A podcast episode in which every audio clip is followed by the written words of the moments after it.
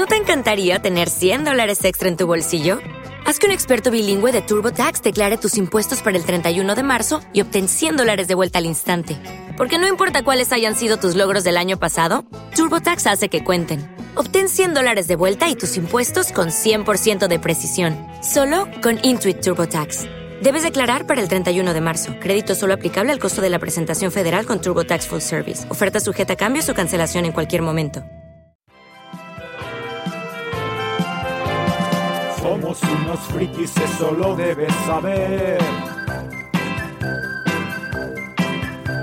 Carreras en gallumbos, Vanderbrook en un hotel.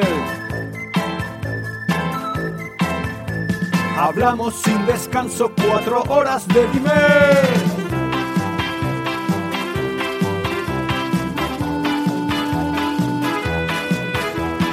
Hay mucho ciclismo, retos fáciles, difíciles, carteles en el Twitter, invitados y programas para fans.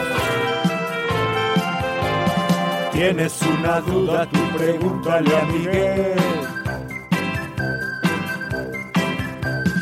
Si no entiendes nada, es que te habla con la P. Si Saúl se arranca de una con el aflute.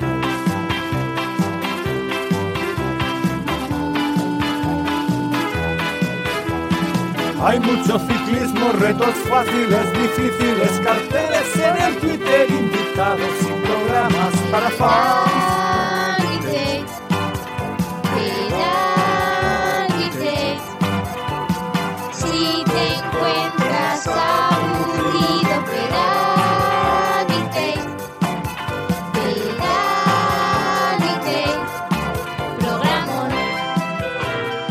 Tal amigos de Pedal Vintage? Aquí estamos un día más con otro programa especial para fans y con otro programa con una temática que como ya hemos puesto en nuestro Twitter en arroba pedalvintage.com, parece que os ha gustado porque ha recibido bastantes mensajes y creemos que es un tipo de formato de programa que va a encajar muy bien con esta filosofía que nos gusta seguir en los programas especiales para fans. Así que hoy toca hablar de hoy toca hablar, podríamos decir que de fracasos, pero no de fracasos deportivos, sino de fracasos, fracasos en cuanto a divinos, en cuanto a futurólogos, en cuanto a predicciones que se han hecho por parte de, gente respecto a, a lo que pensaban que iba a hacer un ciclista.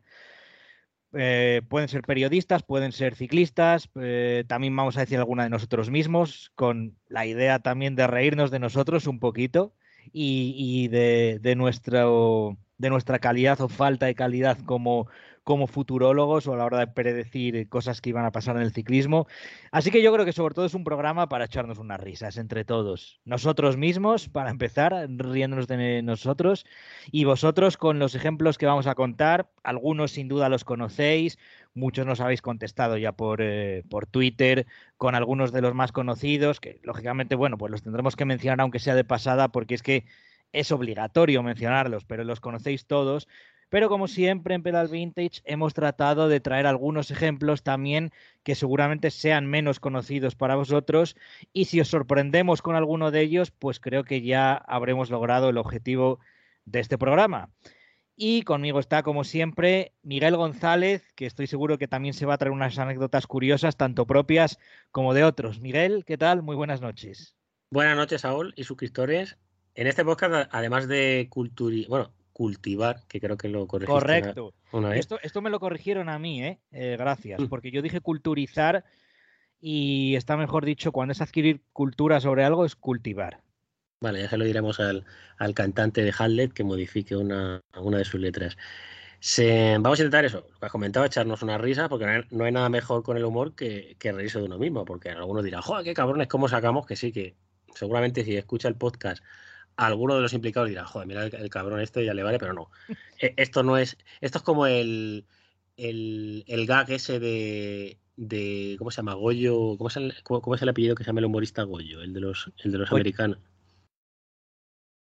Goyo Jiménez, no, no es ese, ¿no? Sí, ¿O sí, sí? creo, sí, creo, Goyo, Goyo Jiménez, sí. Porque sale imitando a uno de izquierdas y lo dice, no, pero para que no ves que les tengo manía a los de izquierdas, pues hago lo mismo con lo de derecha. Pues esto es lo mismo.